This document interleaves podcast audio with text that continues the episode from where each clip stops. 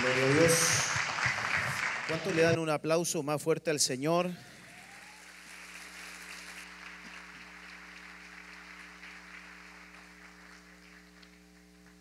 Dios les bendiga, mis amados. Tengan los saludos de la hermosa nación de Chile. Ah, Un caluroso abrazo de, de nuestro apóstol Billy, de la congregación también allá en Chile, eh, tu enlace familiar, de mis pastores Ronald, Romina. Es una bendición poder estar acá con ustedes. Amén. Eh, ¿Cuántos nos visitan hoy por primera vez? Por favor, levánteme la mano todos los que vienen por primera vez que los trajeron como invitados. Amén.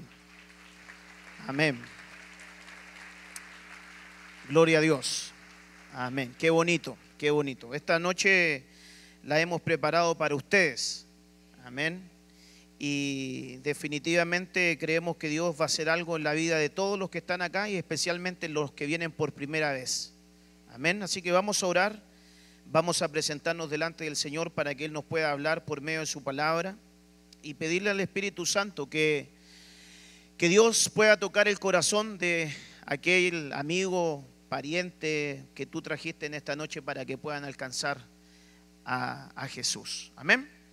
Padre, vamos delante de ti en este día dándote gracias, Señor, declarando esta noche como una noche de salvación, Señor. Declaramos una atmósfera, Señor, de salvación. Señor, y también rogamos que el Espíritu Santo venga, Señor, trayendo ese, ese convencimiento a la vida de las personas que vienen por primera vez tocando las vidas, tocando los corazones, Señor, y trayendo arrepentimiento sobre ellos, convenciéndoles de pecado. Declaramos, Señor, una noche de, de, alegría, de salvación, de victoria, y declaramos, Señor, que en este día habrá fiesta en los cielos. En el nombre de Jesús así lo creemos, y tu iglesia dice, amén, amén y amén. Dele un aplauso al Señor. Gloria a a Jesús. Gloria al Señor. Eh, fíjese que está meditando en la palabra del Señor. Este es un mensaje eh, principalmente para los amigos que hoy nos visitan porque es el día del, del amigo, ¿verdad? Y, y, una de las cosas que yo encuentro que son muy importantes que nosotros tenemos que, que saber es que los que vienen por primera vez a la iglesia hoy o ya han recibido la invitación de venir, hay muchas cosas que de la iglesia quizás no, no entienden. Una de las cosas que quizás no entienden es lo que pasa cuando alguien comienza a llorar, por ejemplo, o cuando alguien comienza a hablar en otro idioma y usted dice, ¿qué le pasó a este que habla diferente a mí? No entiendo lo que está ocurriendo. Y es que el Evangelio para los que creen es salvación, pero el Evangelio para los que no creen es locura. Eso dice la palabra. Y de seguro que los que están acá visitándonos por primera vez en algún momento han tenido algún contacto con la iglesia. Saben lo que es la iglesia, saben lo que es Dios, saben lo que es congregarse, en algún momento han escuchado el mensaje del Evangelio. Sin embargo, muchas veces eh, lo que se te presentó a tu vida fue la religión y no la vida. Y la religión lo que trae a la vida del hombre es carga y culpabilidad. Eso es lo que trae la religión a la vida del hombre. Trae mucha carga y trae mucha culpabilidad a tal punto que las personas que llegan a este lugar dicen, no saco nada con estar ahí si yo soy tan malo y no merezco estar en ese lugar. Ese pareciera ser un lugar para gente buena. Y déjeme decirle que en este lugar no hay nadie bueno. Un día una persona me dijo, yo no quiero ir a tu iglesia porque hay muchos hipócritas en las iglesias. Y yo le dije, es verdad, todavía hay espacio para uno más. Así que vente. Y llegó a la iglesia, porque definitivamente muchas veces la oveja perdida no vuelve por el rechazo de las 99. Y lo que nosotros tenemos como concepto de religión es tremendo porque realmente el humanismo creó la religión y la religión trata de buscar a Dios a su manera. Y entonces el hombre fue creando religiones para acercarse a Dios a su manera. bajo su criterio, bajo lo que él creía, bajo lo que él pensaba. Hay gente que dice, yo creo en Dios, otros dicen, yo creo en Diosito.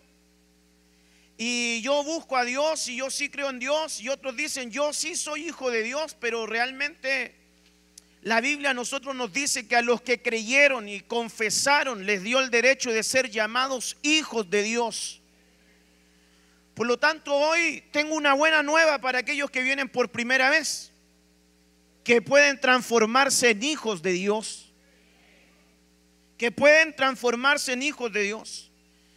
Muchas veces la culpabilidad te aparta, pero realmente el mensaje de Dios es un mensaje de amor para la humanidad.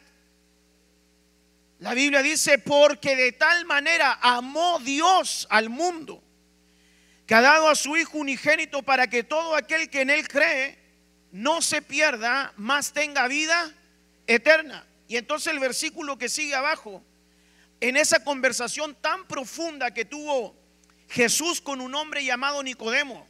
Dice, porque no envió Dios a su Hijo al mundo para condenarlo.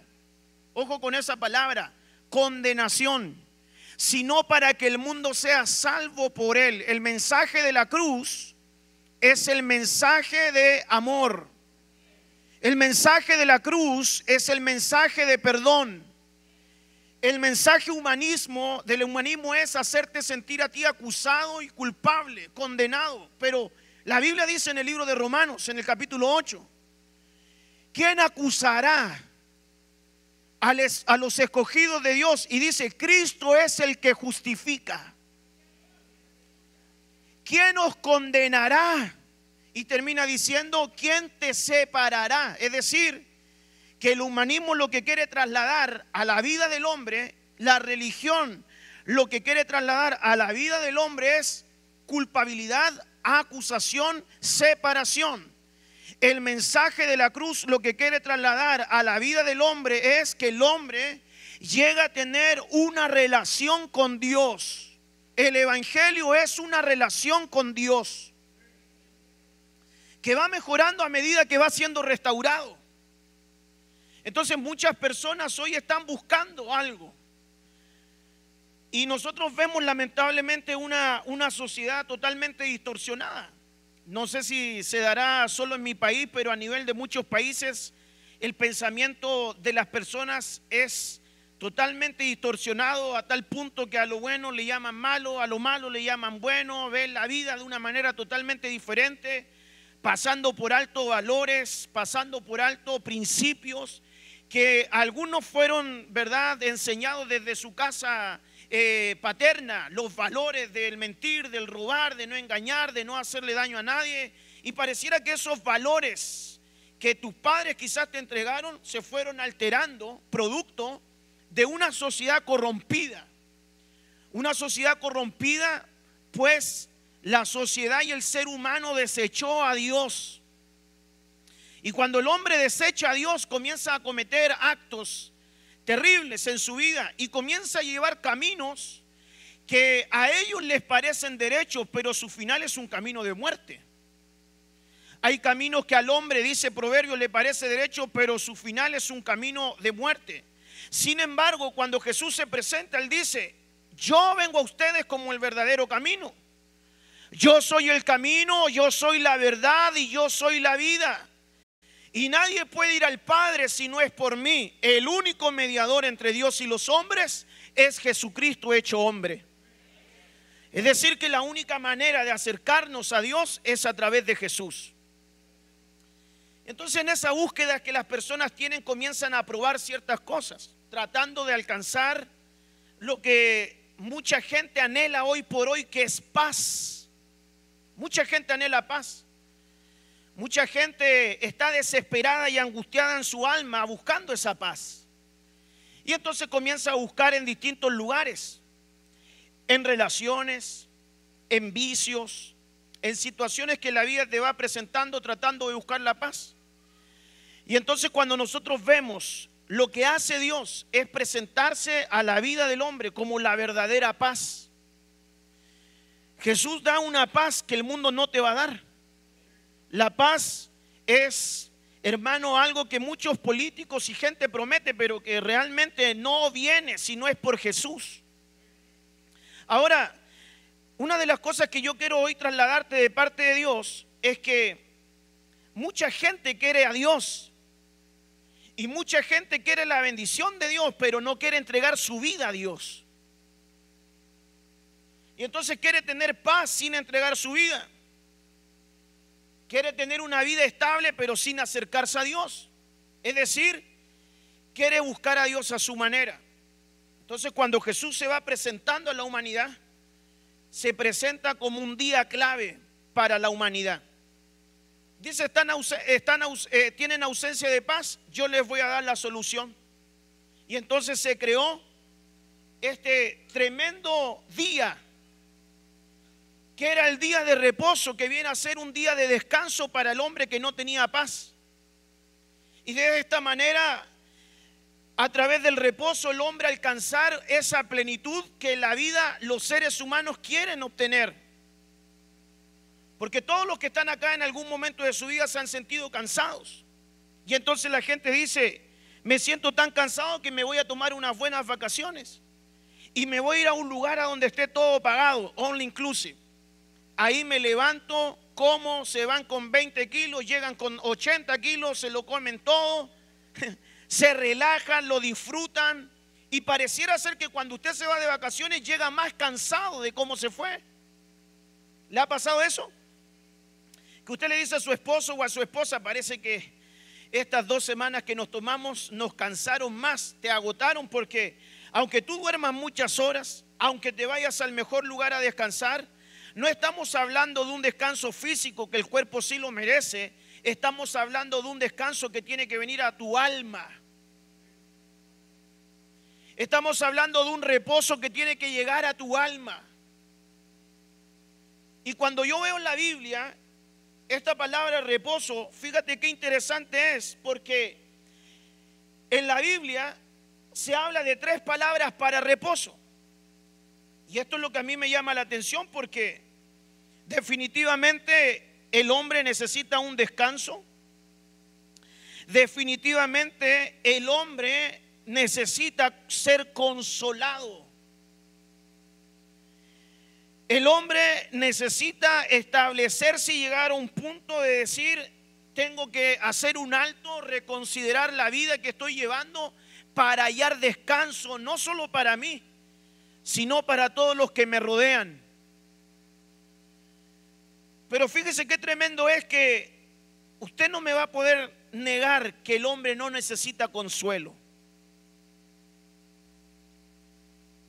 Producto de pérdidas que ha tenido. Yo no sé si alguno de ustedes lamentablemente perdió alguna persona, algún familiar en el periodo de, de la pandemia. No sé cómo se habrá dado acá, pero déjeme contarle cómo se dio allá en Chile. Cuando alguien fallecía, los familiares no se podían despedir de, aquel que había partido, los envolvían y simplemente estaban todos enrollados en bolsa y era el cajón sellado y nunca más vimos a la persona que amamos. Y tenemos entonces gente que no conoce a Dios, que no ha alcanzado esa paz y ese reposo y por otro lado también tenemos hermanos que necesitan ser consolados, que no han hallado el reposo. Las pérdidas traen una angustia terrible. Necesita consuelo el que perdió un hijo. Necesita consuelo el que perdió un esposo, una esposa. Necesita consuelo el que pasó por un quiebre matrimonial.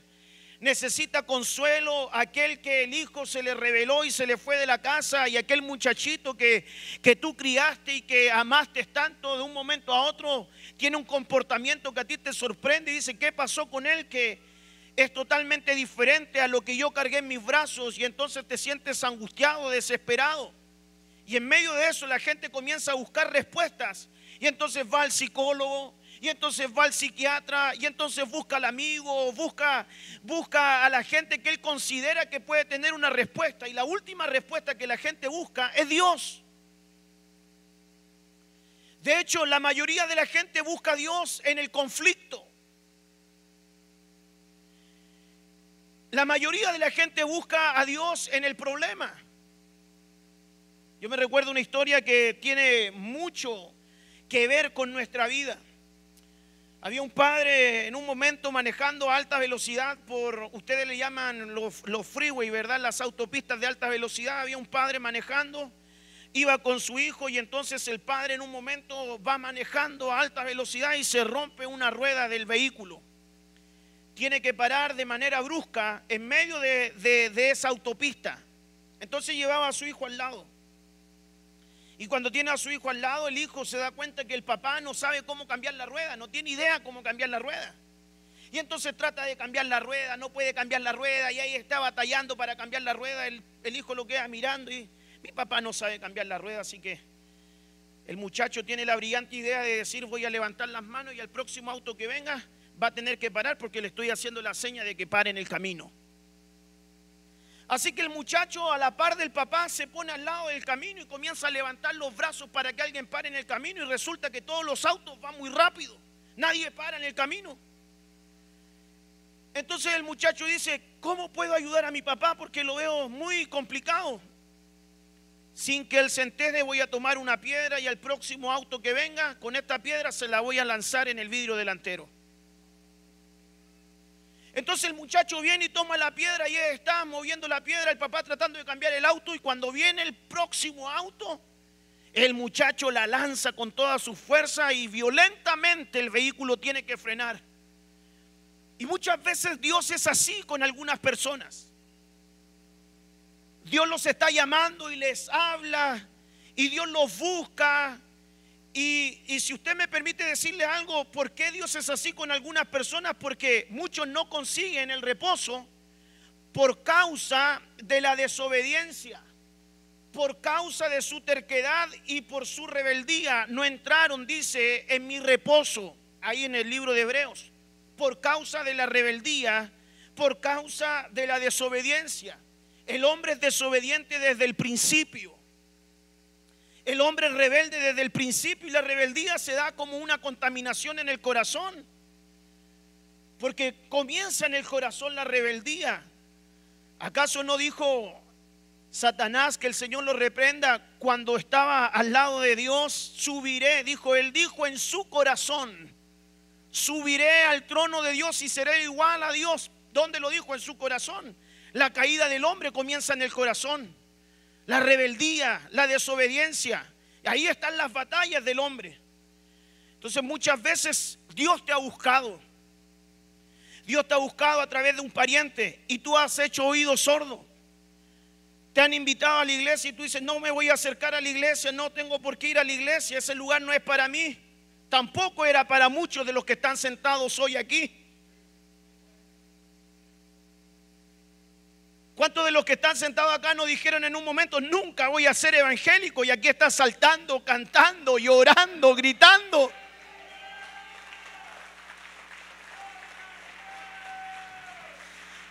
Eso es tremendo porque hasta incluso usted se, se, sentía fome para saltar. ¿Se entiende esa palabra fome? Aburrido. Y aquí los corros te sacó la personalidad, las danzas te sacó la personalidad y aquel que aquel que ni en el mundo era bueno para bailar, aquí danza, aquí corre, aquí salta. Y eso que él lo hace, sino la obra de Jesús en la vida de una persona.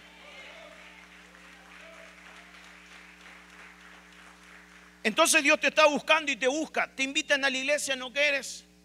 De repente usted abre su Facebook, sus redes sociales y te aparece el apóstol predicando y usted, no, de nuevo, no quiero nada con los evangélicos no quiero nada con la iglesia y de repente va manejando y aparece un cartel por ahí, Jesús te ama y usted dice, no quiero nada con esto. Y Dios te está buscando y de repente tiene sueños con algo relacionado con Dios y usted dice, ¿qué es lo que me está pasando? Es que Él te está buscando. Tú no saliste al encuentro de Él. La Biblia dice, salí al encuentro de un pueblo rebelde. Porque ¿quién va a buscar a Dios?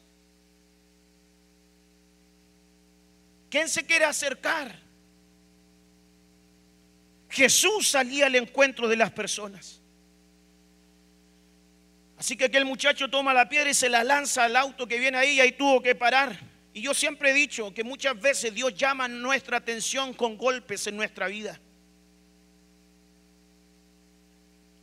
¿No será que Dios está preparando algo para llamar tu atención y tú en tu rebeldía y en tu desobediencia, cuando hoy tienes la chance de acercarte a ese reposo llamado Jesús, no seas desobediente porque cuando te viene un golpe de Dios, hay golpes de Dios que hieren, pero al final esas heridas son sanadas. Pero esos golpes sí son duros porque te vino un cáncer, te vino un tumor, te vino la pérdida de un hijo, te vino algo para encontrarte con él. Los miedos que Job tenía. Cuando él dice, lo que yo temía, eso me vino, lo que yo temía, eso me sobrevino. ¿Cuáles eran los temores que él tenía? Perder sus bienes, perder sus hijos, perder su familia. Lo perdió todo. Y ese golpe violento hizo que él se encontrara con Dios a tal punto que pasaron muchos capítulos en su vida para que él pueda decir, antes de oídas te había oído, pero ahora mis ojos te ven. Pero pareciera ser que los golpes nos hacen encontrarnos con Dios. Y entonces dice la Biblia que el avisado ve el peligro y se aparta, pero el necio lleva el dolor. Y si tú has llegado a la iglesia hoy y si has aceptado la invitación de una persona que te ama y que te animó y que tú quizás viniste y dijiste, ah, qué buena está la invitación y de repente dijiste, voy solamente porque después hay comida. Aún así, hoy vengo a decirte de parte de Dios, no esperes un golpe de Dios, sino que te acerques hoy a su gracia, te acerques hoy a su llamado. Pues la Biblia dice que si hoy oyera su voz, no endurezcáis vuestros corazones. Así que el reposo, mucha gente no lo alcanza, producto de la rebeldía y de la desobediencia. Fueron rebeldes y no entraron. La gente guardaba un día de reposo. Antes se guardaba el sábado. Entonces muchos guardaban el sábado y no podían hacerlo. Nada se podía hacer en día de reposo. Por eso los fariseos y los, detractores de Jesús en día de reposo, Él sanaba, Él liberaba, Él rompía cadenas. Y los detractores de Jesús le decían, ¿cómo tú no respetas el día de reposo? Y entonces Él les trataba de explicar es que no se trata de un día, el reposo soy yo para la vida del hombre. Ellos no lo comprendían a uno le entró la duda y quiso conversar con él. Un hombre llamado Nicodemo vino a Jesús de noche. Fíjate cuándo fue de noche, no de día. Era un principal. El nombre Nicodemo es valeroso entre medio de los hombres.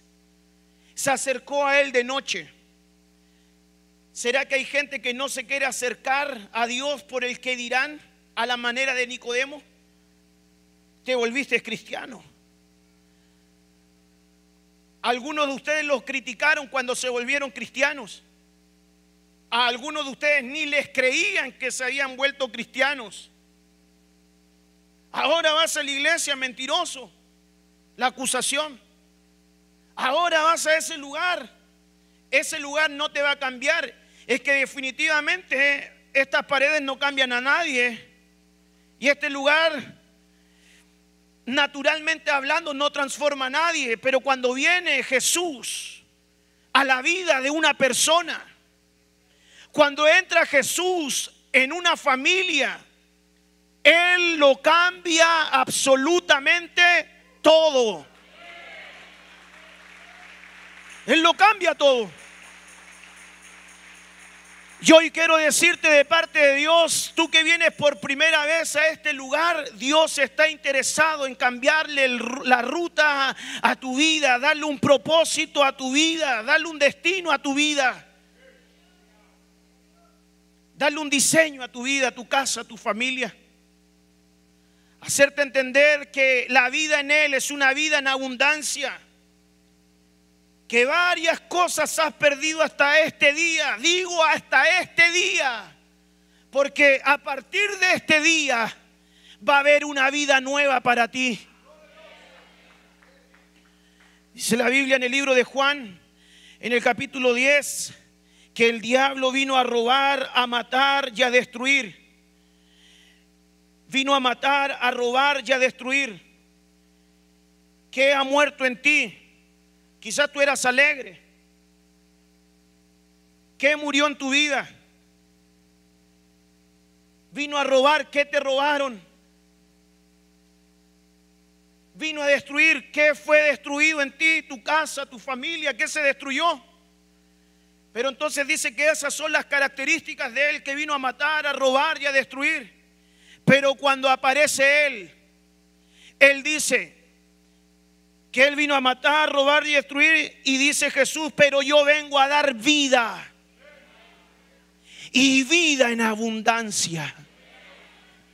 Es decir, que la alegría para el hombre está en Jesús.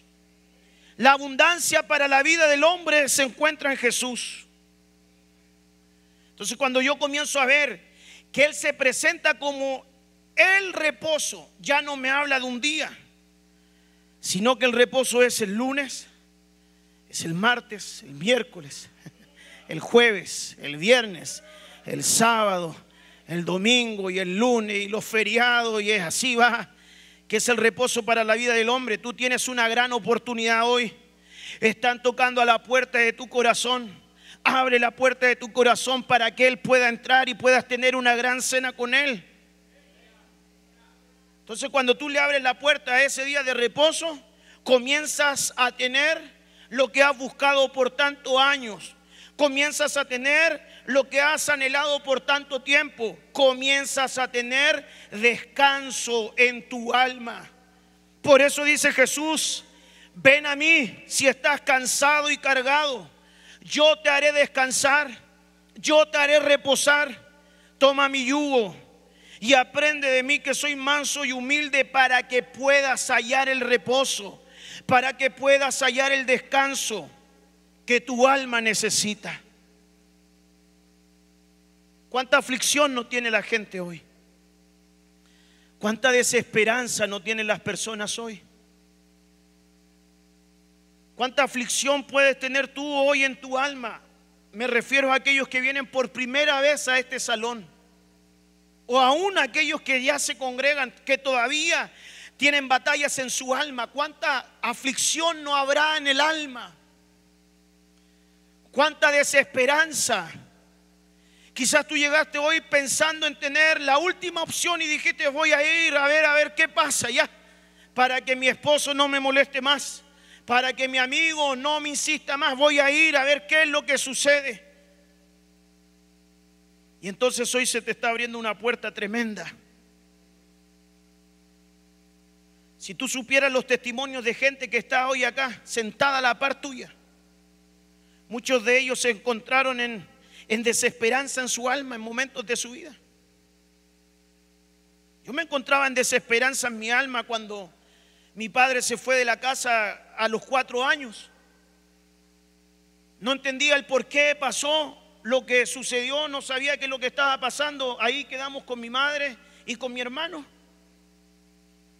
Y entonces traté de llenar eso que yo sentía como una rabia, como un odio, de entender y comprender por qué si Dios es bueno, se va el papá de la casa. Entonces tenía respuestas, eh, preguntas que no tenían respuestas.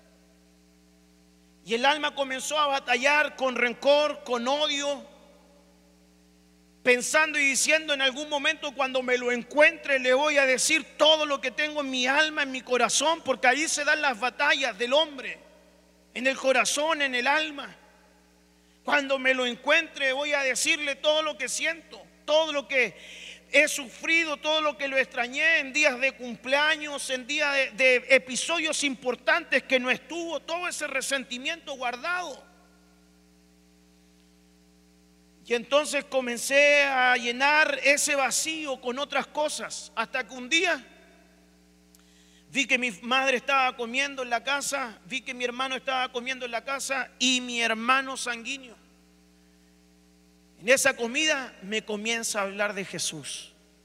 Ese fue el día en que yo recibí a Cristo en mi corazón, a través de mi hermano, a través de la evangelización de Él. Yo no sé qué resentimiento tienes en tu alma, no sé lo que pasó. No sé si en tu infancia te abusaron física, emocionalmente, no sé lo que pasó en tu infancia, no sé cuál es la amargura de tu alma hoy. No sé cuál es el dolor y el odio y el resentimiento que le tienes a la palabra Dios. No sé con qué estás batallando en tu alma hoy, pero sí sé y tengo claro algo hoy. Que Dios puede traer una paz a tu alma que no has logrado tener hasta este día y te puede liberar de toda esa amargura, odio, resentimiento, rechazo que tienes aún hasta con tu propia vida, intentando por momentos quitarte la vida, pensando, no tengo para qué seguir viviendo, pensando, ¿qué es, ¿de qué sirvo si me voy de esta tierra? A nadie le voy a importar. Mira lo que te ha hecho pensar las tinieblas.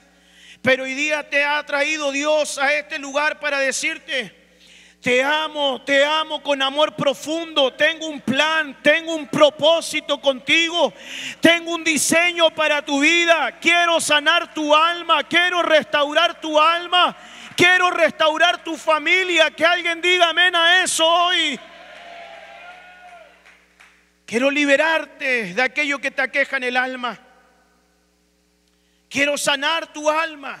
Y entonces cuando viene esa sanidad al alma, ya no necesitas de fármacos para dormir.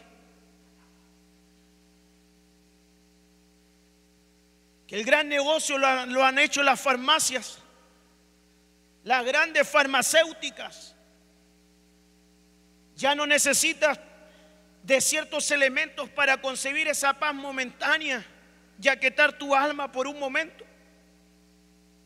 ¿Cuándo vino la paz ¿Cuándo vino el reposo para un hombre desesperado llamado Jacob? Sino hasta cuando se encontró con Dios en su peniel. Ahí también tenía situaciones en el alma. Y hasta cuando dice, vi a Dios cara a cara y mi alma fue libre. Cuando se encontró con Él, hubo algo que se desató en su alma. Ahí pudo tener un encuentro con su hermano del cual arrancaba. ¿No será que hoy día Dios quiere entregarte ese descanso para tu alma? ¿No será que necesitas alcanzar esa paz que tu alma anhela y grita de manera interna y desesperada? Llorando en las noches, no sabiendo lo que pasa, tratando de tomarle sentido a tu camino, a tu vida. Cuando comencé a revisar esto, y me di cuenta que necesitamos un reposo para el alma. Me doy cuenta que el alma fue afectada por muchos malos caminos que nosotros tomamos. Y entonces vi en la palabra que el reposo comienza en nuestro camino, en la planta de nuestros pies. Dice la Biblia en Deuteronomio 28, 65. Y entre esas naciones no hallaron el descanso. No tuvieron reposo para la planta del pie, para la planta de su pie. Y entonces la gente comenzó a tomar sus caminos, comenzó a ir para allá, comenzó a tomar sus veredas, comenzó a tomar caminos que, que te han llevado hasta el punto a donde hoy te tienen. Se perdió familia, se perdió negocio, se perdieron hijos, se perdieron hermanos, se perdieron padres, producto de que no había reposo en tu camino. Entonces tomaste el camino que bien te pareció. Pero fíjate que todos esos caminos hoy día te trajeron acá. Todos esos caminos te trajeron hoy acá. Dice el libro de Juan en el capítulo 5, verso 17. Eh, Pero él le respondió, hasta ahora mi padre trabaja y yo también trabajo. Esta historia es preciosa porque cuando Jesús está hablando de que él también trabajaba, aquí está hablando el Señor y dice yo también trabajo, era un día de reposo. Había un lugar que era muy visitado en aquel tiempo y había un hombre que estaba ahí por 38 años. Era un lugar muy visitado. Este hombre que estaba por 38 años ahí Siempre quería acercarse a que alguien moviera las aguas para él entrar y ser sano, pero no podía. Siempre alguien se le adelantaba. Y dice la historia en ese pasaje de la Biblia que habían cinco pórticos alrededor de este famoso estanque llamado el estanque de Bethesda. Qué interesante que tuvo 38 años. Qué interesante es saber que cuando vino el derramamiento también del Espíritu Santo sobre aquel grupo, dice la Biblia, de 500 personas, así lo dice la Escritura en el libro de Primera de Corintios, que se le presenta a 500 personas, pero solo 120 recibieron y quedaron 380 aparte. Eso me habla de que por la incredulidad algunos no alcanzaron esa visitación. Y hay gente que no se acerca a Jesús por la incredulidad también. La incredulidad los tiene como alejados. Mucha gente no se acercaba a Él por la incredulidad y por la duda. Ese hombre ese día estaba sentado, lisiado, tirado. Era un hombre sin propósito, era un hombre sin destino. Era un hombre que no tenía sentido en su vida. Era un hombre que estaba esperando la oportunidad. Estaba en los pórticos, también estaba a la puerta de las ovejas. La gente iba con regularidad, producto de la tradición. Ahí llegaban los enfermos, ahí se metían a aquel estanque para ser sanos, hasta que apareció Jesús. Ese diálogo tuvo que haber sido muy interesante. Me da la idea que Jesús le pudo haber dicho, parece que no has sido sano realmente ni has hallado el reposo porque has intentado por puertas que no eran las correctas. Pero hoy día yo me presento como la puerta para ti. Y a través de esta puerta sí puedes ser sano. Hoy hay una puerta para tu vida y para tu casa. Esa puerta se llama Jesús. Dice que cuando uno entra por esa puerta en el libro de Juan capítulo 10, haya pastos y haya descanso para su alma. Hoy tienes la tremenda oportunidad de acercarte a Jesús de reconciliarte con Él, porque este mensaje no es solamente para gente que viene por primera vez, sino que también por momentos dentro de la iglesia hay gente que no ha hallado el reposo ni se ha encontrado con Jesús. Esto es tan tremendo porque se recuerdan ustedes que un día los padres de Jesús buscaron a Jesús en el templo porque Jesús se les había perdido. De repente yo me pongo a pensar que también así hay gente que se dice ser cristiana, pero está en el templo perdida porque Jesús se les perdió en el templo. ¿No será que hay gente que viene que también necesita encontrarse con Jesús en el templo? Un grupo es aquellos que vienen por primera vez, pero también hay gente que puede llevar años dentro de la iglesia, pero que nunca ha recibido a Jesús. Que tiene amagos de convertimiento, pero déjeme decirle que pasaron 15 capítulos en la vida de Jeremías, que ministraba, profetizaba, oficiaba en su llamado, pero en el capítulo 15 Dios lo confronta y le dice, mira, si te convirtieras, delante de mí estarás y serás como mi boca, si te convirtieras. Y eso cuando yo lo veo me es preocupante porque él hacía cosas dentro de, pero no se había convertido. Entonces el mensaje de la salvación es para nuestros invitados hoy, pero también es para aquellos que están y aún no se han encontrado con Él. Tú tienes que preguntarte hoy, ¿me he encontrado verdaderamente con Jesús? ¿Ha salido a mi encuentro hoy? ¿Cuándo me encontré con Él? Cuando ese día ocurre, hermano, ese día es maravilloso. Te cambia la vida, la, visión de todo. Como aquel hombre que era ciego y cuando recibió la vista, ¿cómo ves? Veo hombres como árboles. Fíjate la visión que él tuvo de la vida. Su mirada cambió, fue transformada. Yo he encontrado personas que me han dicho, ¿sabes?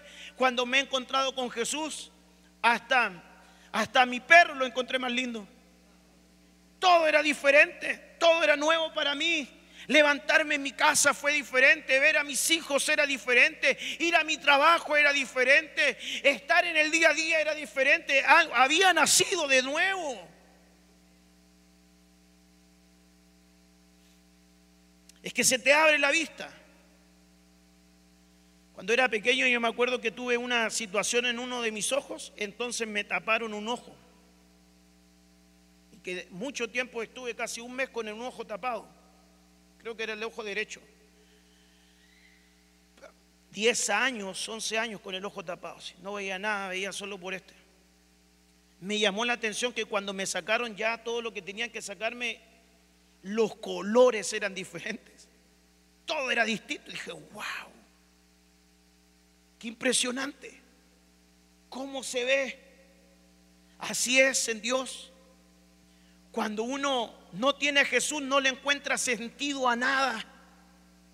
Cuando viene Jesús a la vida de un hombre, le comienza a encontrar sentido a todo.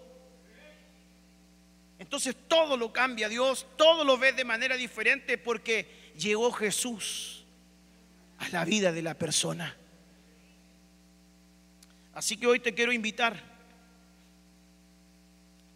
te quiero invitar a que puedas recibir a Jesús en tu corazón. Hoy tienes una tremenda oportunidad si quieres recibir a Jesús. Yo quiero que te puedas colocar de pie. Todos los hermanos coloquémonos de pie. No quiero extenderme mucho porque este mensaje está diseñado para los amigos que vienen por primera vez. Si está el hermano del teclado, si me puede ayudar. ¿Qué es lo que estás buscando? ¿Qué es lo que quieres encontrar? Concéntrate en este momento, tú que estás por primera vez en este lugar. Y sabes que Dios te está buscando porque yo puedo sentir que hay personas que están en este lugar que vienen por primera vez que Dios les ha preservado la vida. Quizás tú no deberías estar acá vivo. Pero Él te preservó la vida porque tiene un diseño para ti y para tu casa. Ya probaste por muchos lugares. Intentaste por muchas puertas y te diste cuenta que ninguna de ellas trajo la paz que tú anhelabas. ¿Por qué no pruebas hoy a Jesús?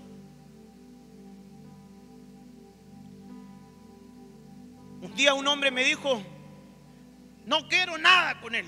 Me han hablado mis padres, me han hablado todos, no quiero nada con él. Yo le dije, dame un año. Y si en un año Dios no hace nada, ahí me quedo tranquilo. Hermano, en menos de un año Dios, a ese que era rebelde, hermano, ahí lo veo danzando, saltando, llorando. La gente prueba muchos lugares, pero no busca al Creador. De los amigos que están hoy en este lugar, ¿habrá alguno de ustedes que quiera recibir a Jesús en su corazón? Que quiera abrir las puertas del corazón a Jesús y entrar a ese reposo. Si tú quieres recibir hoy a Jesús en tu corazón, levanta tu manito. No te dé vergüenza. No tengas vergüenza. Es una decisión trascendental. A donde tú estás, puedes hallar el reposo. ¿Quieres recibir a Jesús?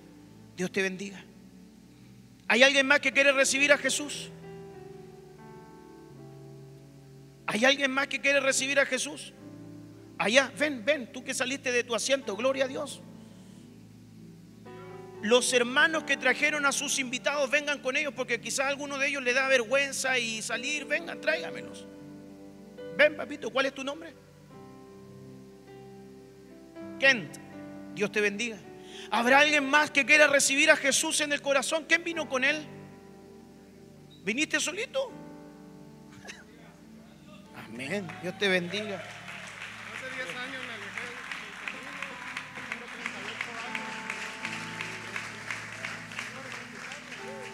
Mira, ¿sabe cuántos años tiene? 38. Y hablamos que había un hombre hace 38 años. Hoy día te encuentras con esa puerta llamada Jesús. ¿Habrá alguien más que quiera recibir a Jesús hoy? Que no te dé vergüenza. Vas a entrar a una vida plena, a una vida feliz, a una dicha que tú no has experimentado, a una paz para tu alma impresionante. Ahí donde tú estás, hermano, por favor, yo te ruego que me ayudes a donde tú estás a orar. Tú sabes que en los llamados evangelísticos hay batallas que se dan en el mundo espiritual. Porque hay gente que está en su cabeza pensando, lo hago, no lo hago, me decido, no me decido, voy, no voy. Porque es una batalla de las tinieblas con el reino de los cielos.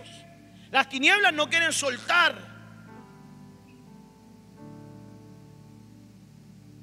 ¿Habrá alguien más que quiera venir a recibir a Jesús? No tenga vergüenza.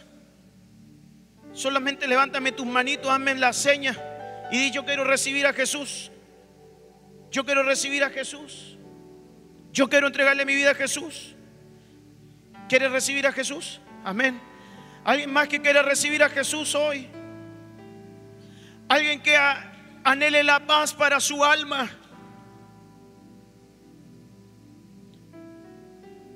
Hoy tienes una oportunidad. Hoy tienes una oportunidad para recibir a Jesús. Hay gente que dice, no, otro día lo voy a hacer. Escúchame por favor. En otra oportunidad lo voy a hacer. Y la gente piensa que tiene toda la vida para hacerlo. Y ahí había un hombre amontonando y trabajando y llenando sus graneros y le dijeron, pobre hombre, no sabes que hoy vienen por tu alma, tú no sabes lo que va a suceder mañana. No pienses que tienes toda la vida para acercarte a Él. Hoy es la noche que Dios preparó para tu vida. Hoy es el día que Dios reservó para alcanzarte. Joven, señorita, padre de familia que estás acá, madre de familia que estás acá escuchándome. No rehuses al llamado. Si hubiera alguien en las redes sociales que nos está escuchando y quiere recibir a Cristo ahí donde estás, también puede recibir a Jesús. Tienes una oportunidad divina hoy. Vamos a orar por ellos que están acá. Vamos a orar por los que vinieron. Y si tú quieres recibir a Jesús, pero no quisiste salir hoy, ahí donde estás, también puedes hacer una oración.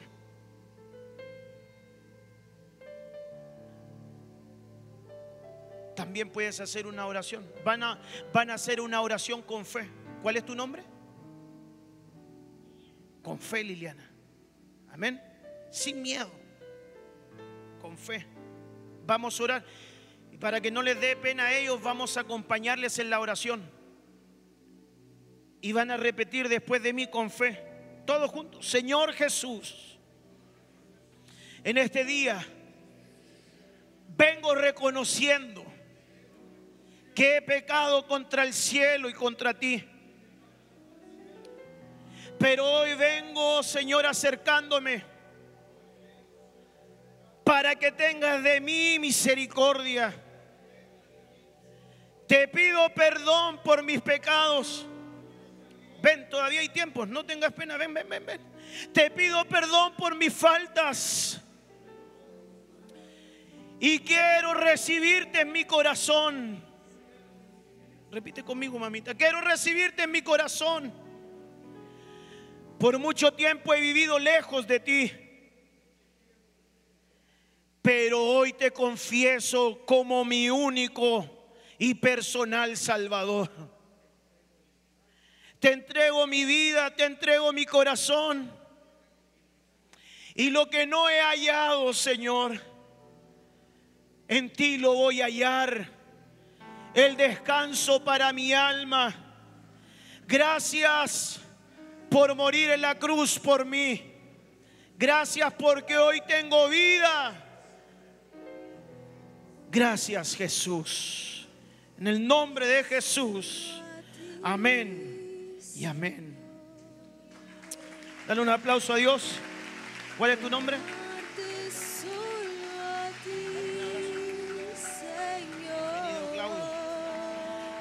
¿Habrá algún hermano que pueda salir de su lugar y darle un abrazo a uno de ellos? Venga, venga, no tenga pena. Bendígalo, abrácelo. Es parte de tu familia hoy. ¿Te acuerdas cuando tú llegaste, hermano? Bendícelo, dale un abrazo, anímalo. Seguir tu caminar, Señor. Seguir desmayar. Eso, dale la bienvenida. Señor. Dale la bienvenida, dale la bienvenida. Postrado ante tu altar. Dile, aquí va a comenzar una historia nueva para ti, para tu casa. Aquí va a comenzar una nueva historia para ti, para tu familia.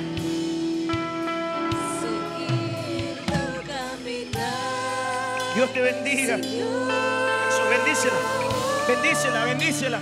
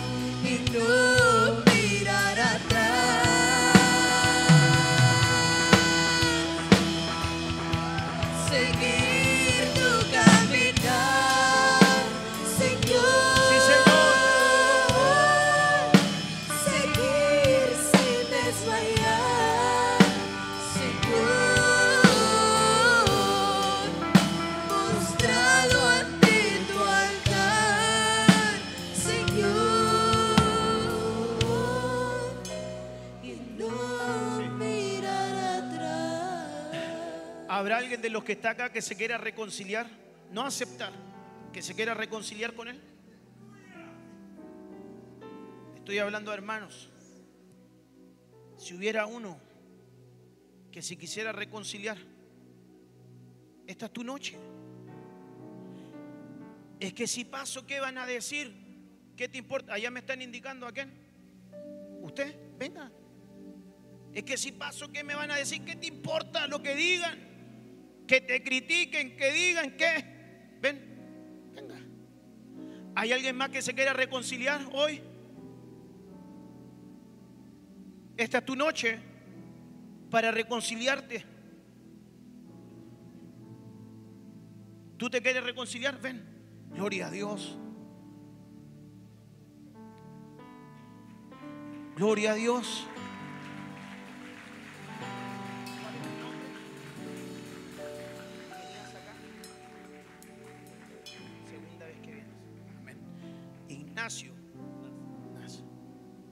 Oramos por ellos. ¿Quién puede orar por él? Es segunda vez que viene acá y hoy día se va a reconciliar. ¿Habrá alguien más que se quiera reconciliar con él? No con la iglesia, no con una denominación o un nombre, que te quiera reconciliar con Dios.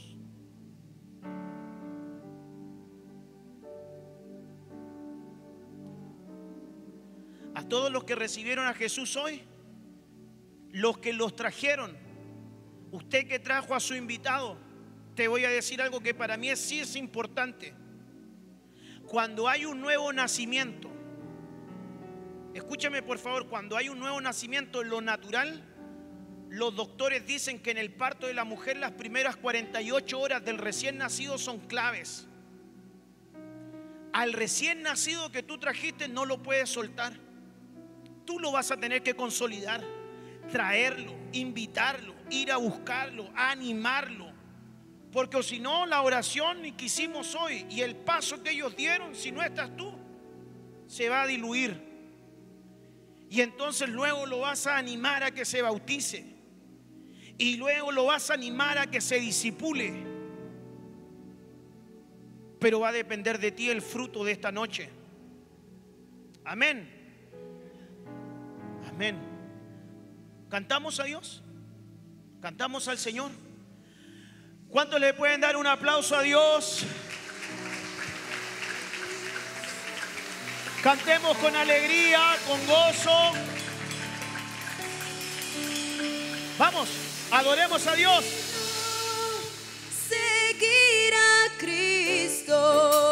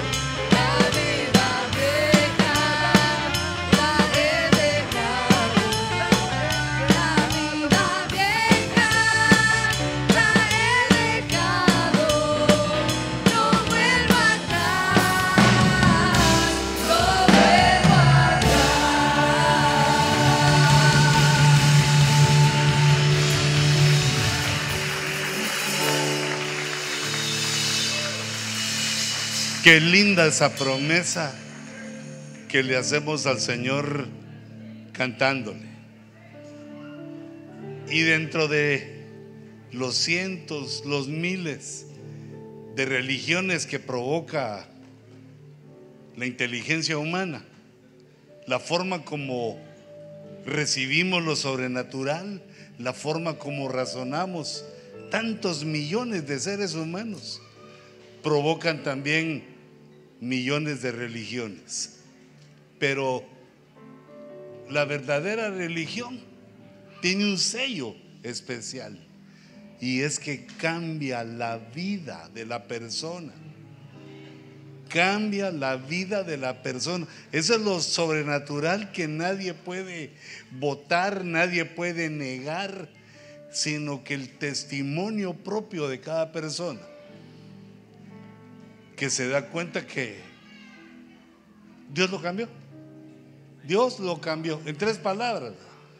Algo indiscutible que eh, las otras formas de pensar, de entender, no pueden hacer. Qué alegría terminar ese servicio de esta manera. Yo los despido. Que el Señor los lleve con bien a casa. Cuide su viaje. Que vayan con alegría. Que esas palabras que oíste hoy y estas canciones que hemos cantado queden inscritos en tu corazón. Porque esa es la promesa de Dios, que Él escribiría en nuestros, en nuestros corazones eh, sus leyes, sus pensamientos, para que nosotros pudiéramos ser obedientes a Él. Señor, pongo en tus manos a tu pueblo, a los nuevos convertidos, a todos los que recibimos tu palabra, tu bendición, a los que aceptaron y a los que se reconciliaron, aún a los que hicieron el esfuerzo. Hijito, sé que hiciste el esfuerzo y puede ser que te hayan fallado al final, que no hayan venido, porque esa es, es la labor de invitar, que puede ser un fracaso, pero Señor, bendice a estos que fueron invitados, aún los que no vinieron. Porque Señor, tú eres nuestro Dios. Sal a su encuentro. Por otra parte, asómbralo, Señor. Así como has hecho con nosotros. Para que estemos en tu casa esta noche. Orando, pidiéndote tu bendición. Guarda, Señor, nuestras familias. Y Señor, guarda nuestras posesiones. Señor, aunque quiebren los bancos, aunque haya un nuevo sistema, aunque pase lo que pase, te ruego que guardes las finanzas de tu pueblo y bendice nuestros trabajos en el nombre de Jesús. Amén. Y amén.